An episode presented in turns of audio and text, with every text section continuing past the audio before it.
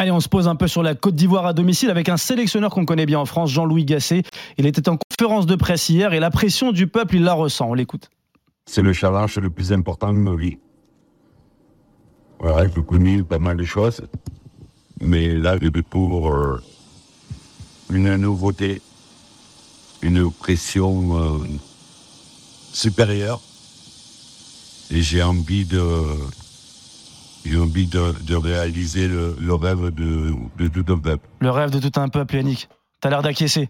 T'as l'air de dire c'est normal qu'il ait la pression. Oui, oui, oui, T'as intérêt normal, à avoir la pression, c'est ça que Oui, tu oui, lui dis Oui, oui. Pourquoi? Parce que tu sens vraiment que toi, le, le peuple ivoirien, ils sont derrière. Alors Ah pourtant, oui, ils ont oui. gagné il n'y a pas longtemps, en 2015, mais ils sont quand même derrière tout ça. Mais, mais voilà, c'est l'objectif, c'est l'objectif. On est à la maison. euh, euh, les supporters et les, les Ivoiriens, ils sont, on est très exigeants et voilà, il a, je pense, l'équipe euh, pour, euh, pour aller jusqu'au bout. Après, bien sûr, il y aura des facteurs pour et contre, etc., etc. Mais Qu'est-ce qui pourrait être contre? Est-ce que tu penses que la pression, c'est un facteur positif ou négatif? Ça, c'est une vraie question philosophique, là. Franchement, je suis impressionné de la question que je viens de te poser. ouais, ouais. Non, mais là, je- normal- je- la ferveur, t'as vu, là, comme il disait Walid ouais. tout à l'heure, la cérémonie. Hmm. Mais moi, j'ai envie de jouer quand je vois ça. Je sais pas, Ouais, peut-être ouais, peut-être oui. que ça peut faire flipper Ah oui, aussi. oui, mais ça fait, ouais, ça, ça, ça fait flipper parce que voilà, les supporters, euh, les supporters ivoiriens, ils attendent plus que, on va dire, euh, la défaite pour, euh, pour critiquer. Que, Ah, euh, ok. voilà. On veut les voir perdre, c'est ça, Yacine Je pense, qu'ils ont plus peur de décevoir que- qu'autre chose. Parce que ça te met une pression supplémentaire. C'est- dur, hein, la Côte d'Ivoire, pour avoir beaucoup d'amis ivoiriens autour Ouais. de moi. C'est vraiment dur. Bon, c'est en dessous de l'Algérie, ce sera toujours en dessous de l'Algérie, quoi qu'il arrive. Mais euh, c'est vraiment. La mauvaise foi est autorisée dans cette émission. Non, ça, ça fait, ça fait partie du truc. Et en plus, on va plus peut-être faire un tour en Côte d'Ivoire pour aller euh, supporter euh, nos, nos Fennecs prochainement. Mais c'est vrai que c'est très très compliqué. Et euh, surtout, c'est l'environnement. Le- Même tous les influenceurs de, de- de la Côte d'Ivoire, ils sont, euh, sont très très durs sur, sur leurs propos par rapport à ça. Ouais, le question, retour de c'est- la Cannes, c'est le retour de la Cannes 40 ans après aussi, Ouais. euh, la- le retour de la Cannes en Côte d'Ivoire. Et il faut se souvenir qu'il y a 40 ans, c'était un fiasco total. Quoi. Donc il y a aussi cette attente-là, éliminé au premier tour euh, sur la Cannes, sur son sol, etc. Depuis 2006, il n'y a pas une équipe qui a accueilli la Cannes, qui l'a remportée derrière. Ouais. Donc je pense que la pression aussi, elle vient de là par rapport à la précédente euh, désillusion en fait de la Cannes organisée à Abidjan. Ouais, Ah, et puis comme disait Walid tout Oui. à l'heure, en fait, c'est qu'il y a peu de joueurs qui ont connu la canne, en fait. Donc tu en as deux sur le À quoi terrain, là, au coup d'envoi. T'as Ibrahim Sangaré et Franck Caissier qui connaissent ça. T'as évidemment Max Alain Gradel et, et Serge Aurier qui sont sur le banc, qui eux l'ont gagné en 2015, mais qui sont les deux survivants. Pour le reste, c'est quand même des, des jeunes, des, des joueurs qui vont découvrir cette pression-là, qui plus est à domicile. Donc c'est, c'est les- en fait, c'est ça l'interrogation. Mais Walid, tout à l'heure, tu disais que quand on parlait du Maroc, que c'était une autre compétition, qu'on ne pouvait pas prendre comme référence les Coupes du Monde, etc. Est-ce qu'il faut vraiment avoir un passif sur cette compétition qui est la Coupe d'Afrique pour pouvoir être un très bon joueur et œuvrer dans cette Coupe Oui, moi je d'Afrique pense que c'est quand même important, un minimum. Et c'est pour ça que pour moi la Côte d'Ivoire fait figure de favori parce que euh, ils reçoivent.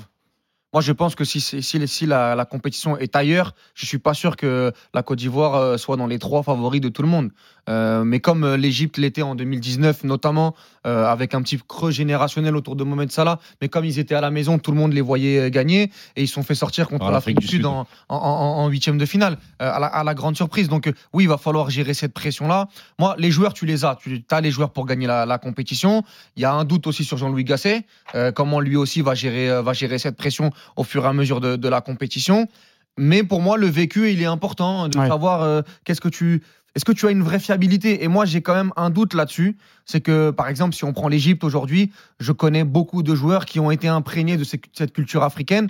Il y a des joueurs, des jeunes joueurs, euh, ou, ou pas forcément jeunes, jeunes dans leur vécu euh, africain, dans cette, dans cette euh, Côte d'Ivoire, qui me posent euh, un peu, un peu, un peu question. Voilà, un Diomandé par exemple, qui est un crack, euh, à- Crack. Au, au Sporting euh, Portugal, c'est sa première canne. Euh, tu fais une erreur d'entrée, Oui, qu'est-ce oui, que oui. tu, comment, comment, une erreur de relance, comment tu, comment tu, Même le, même le gardien, Voilà. il a Fofana, qui est un excellent gardien. Il suffit d'une erreur pour que toi, tu mettes ton Com- équipe dans com- le trou. comment tu gères derrière le reste de ta compétition? Euh, Voilà, Ouais. c'est c'est tout ça, tout ça c'est important. Un Crasso, euh, s'il marque pas le premier match, voilà, il y a plein de paramètres qui vont être importants à, à gérer. Et on va voir, on va voir comment ça va se passer. Mais la qualité, Ouais. elle est, elle est présente. Mais est-ce que tu gagnes une canne juste avec de la qualité?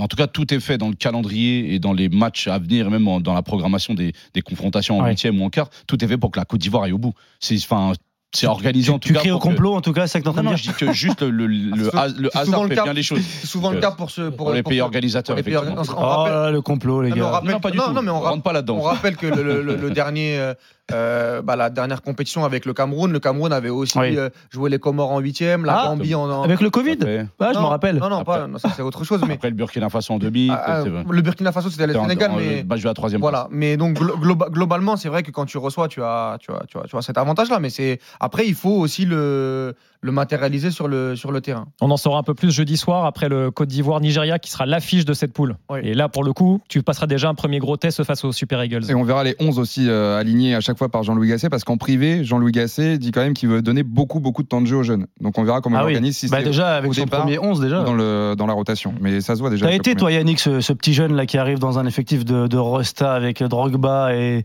et toute la bande. Est-ce qu'on te facilite? Est-ce qu'on te- tu- tu- on t'en parle de cette pression populaire du pays, de l'attente en tout cas du pays? Euh, oui, moi, parce que j'étais quand, quand, quand j'y étais, j'étais euh, heureusement pour moi d'ailleurs. Il y avait mon frère, mon grand frère. Ah.